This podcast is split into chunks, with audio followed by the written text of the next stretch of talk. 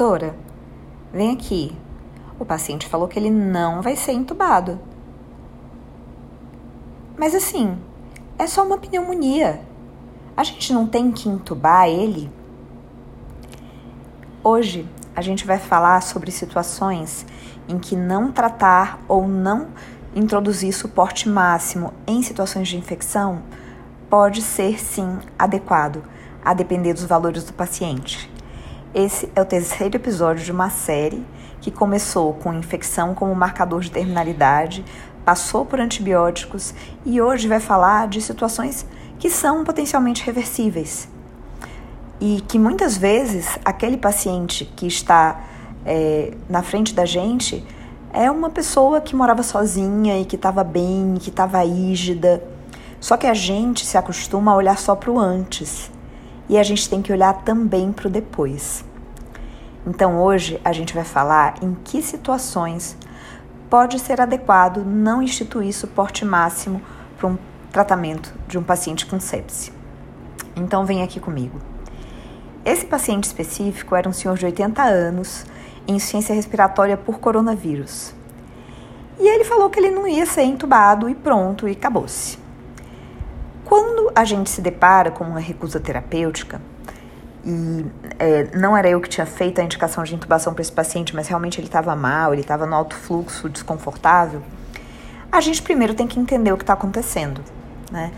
Porque o paciente pode não estar entendendo o que aquilo significa, né?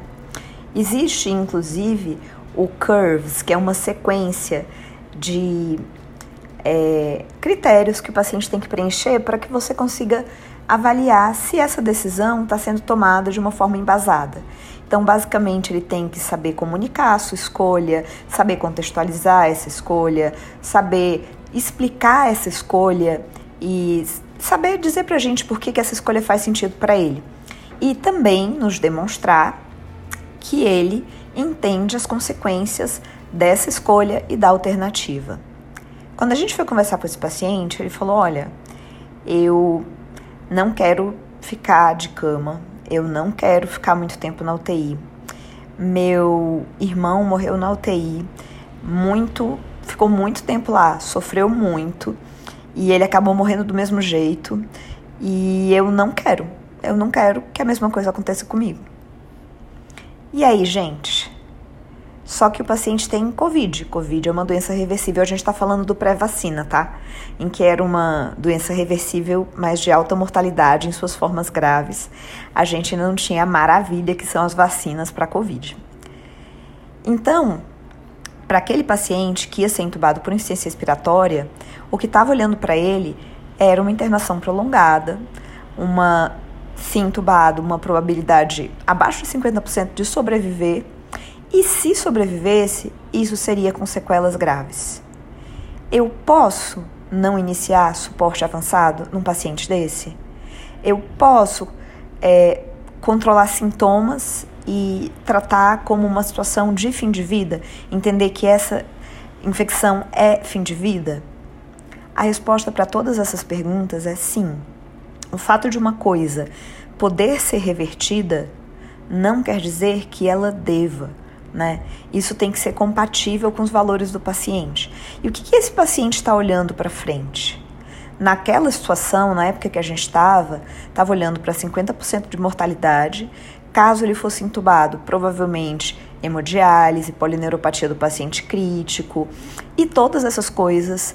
A sobrevida, com certeza, seria completamente diferente da vida que ele tinha tido até aquele momento, onde era um paciente de 80 anos, fofinho, simpático, que morava com o filho, mas tomava banho sozinho, ia na venda, cuidava do dinheiro. Uma coisa é o que ia ser a vida daquele paciente antes, e outra coisa seria o depois.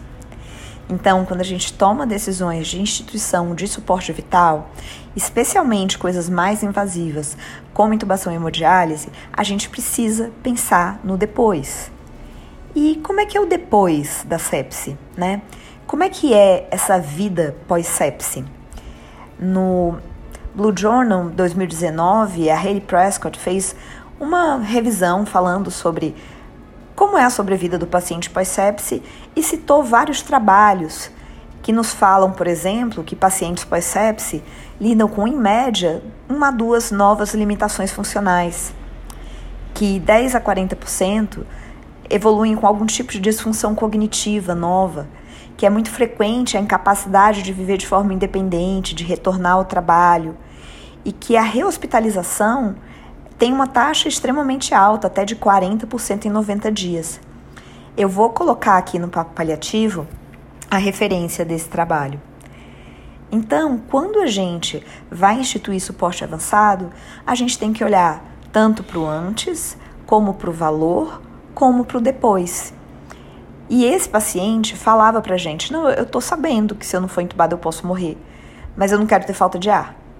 Só que a gente pode ter cuidar da falta de ar sem tubo, né? A gente já aprendeu a fazer isso no nosso capítulo, no nosso episódio de controle de dispneia.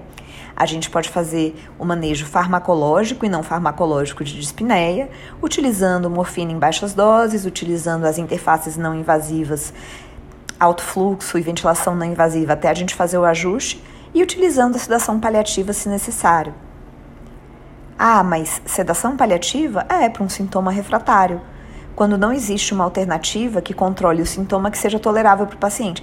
Quando a gente intuba, vocês acham que melhora a, o desconforto do paciente porque a gente intuba? Melhora não, melhora porque a gente ceda. Tem trabalho falando que uma porcentagem significativa dos pacientes em ventilação mecânica tem dispneia. Tratamento para dispneia não é o tubo, é a medicação. Então, qual é a nossa mensagem de hoje? A mensagem é a seguinte: não existe só um tratamento para infecção, existe um espectro. Então, a depender do, quanto do quão importante é para aquele paciente viver mais e o quão ruim é para ele viver numa situação de dependência, a gente pode, por exemplo, é, introduzir antibiótico terapia e não fazer outras medidas prolongadoras de vida. Ou a gente pode utilizar droga vasoativa em dose baixa, fazer um trial de UTI estabelecer o nosso teto em, hemodi em hemodiálise e em intubação, que são coisas que têm um impacto bem significativo no prognóstico. Tem paciente idoso bastante que, enfim, chega com a sua disfunção renal, usa sua norinha, 48 horas de antibiótico, delírio hipoativo e depois fica bem. Lógico, delírio tem impacto em prognóstico, mas é diferente de um paciente que, por exemplo, vai para ventilação mecânica invasiva. Então, tem, não tem um só tratamento para sepse, né? O tratamento do bicho, o tratamento do micróbio, o tratamento da bactéria é o antibiótico, né? Mas o suporte às disfunções orgânicas do paciente, isso, assim como inclusive o tratamento com antibiótico ou não, tem que ser ajustado ao valor do paciente e ao que ele julga que é mais importante e principalmente ao que ele julga que é inaceitável. Então a nossa conversa já está ficando longa. Mas o que eu quero lembrar para vocês principalmente é que não existe tudo ou nada, não existe certo ou errado. Existem várias formas de tratar a infecção. E esse tratamento inicial, ele pode ser reajustado se no meio do caminho ou o paciente muda de ideia ou parece que as coisas não estão indo bem a gente precisa rediscutir.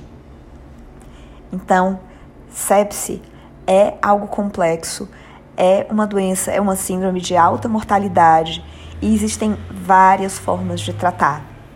Como na medicina, como a gente falou no caso Emily, qualquer pergunta na medicina que só tenha uma resposta, muito provavelmente essa resposta está errada.